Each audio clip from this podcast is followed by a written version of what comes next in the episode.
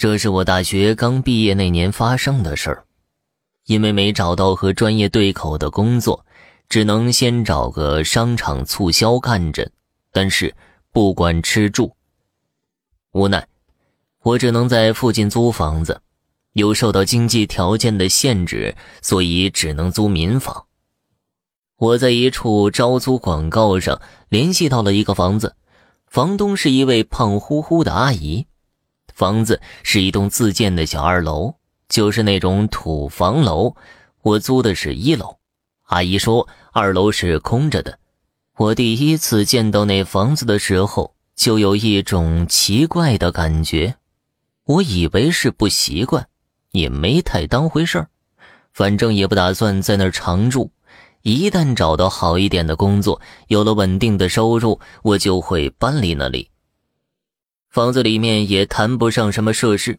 都是些简单的家具，不过倒也能拎包入住。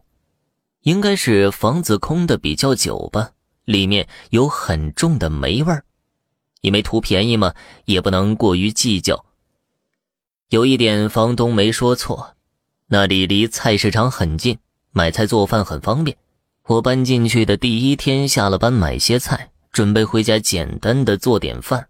我刚要开门，就听到楼上过道有哒哒的脚步声，听脚步的轻重像是小孩子。我以为是有小孩到上面去玩了，可往上瞅了一眼，却并没看见有小孩。我以为是自己听错了，就开门进了屋。在我切菜的时候，又听到棚顶有咚咚的脚步声。就像有小孩从房间的这头跑到房间的那头一样，我当时也想了，房东说上面空着，应该是没人，也许是猫一类的钻了进去发出的声音。那种房子又不隔音，一直到了晚上睡觉，楼上还是闹个不停。从我听到声音到我躺下睡觉，起码有几个小时了。楼上的小孩就像不会累一样，一直在跑来跑去的。我用枕头捂着耳朵，才勉强的睡着了。那一晚可以说是半睡半醒，吵闹声也差不多持续了一整晚。早上醒来，我的头痛的都要裂开了，只一晚，我的黑眼圈都出来了。我就想打电话给房东问一问，不是说楼上没人住吗？结果房东一口咬定楼上的房子是空着的，还说我不信可以上去看看。然后我就挂断了电话。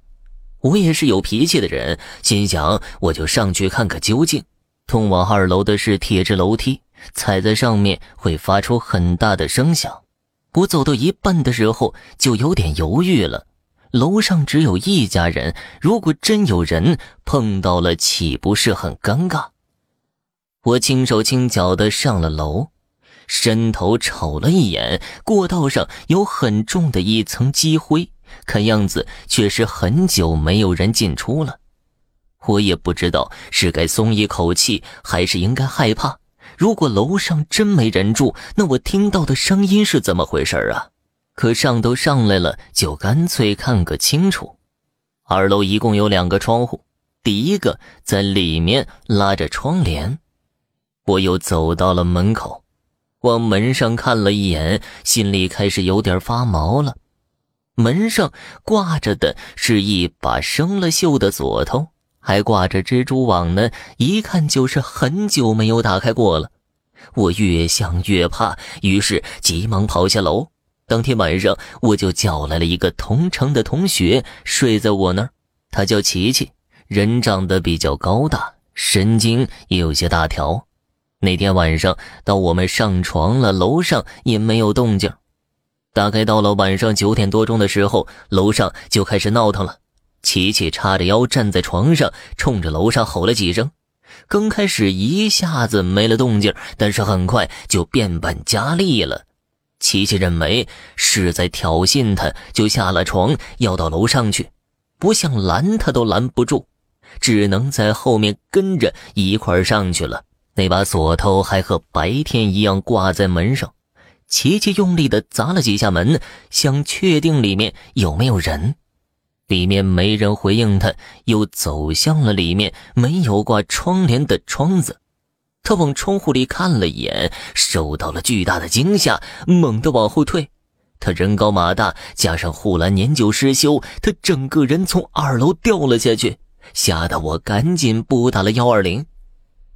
万幸的是，琪琪的肉长得结实，从二楼摔下来只是受了惊吓，并没有怎么受伤。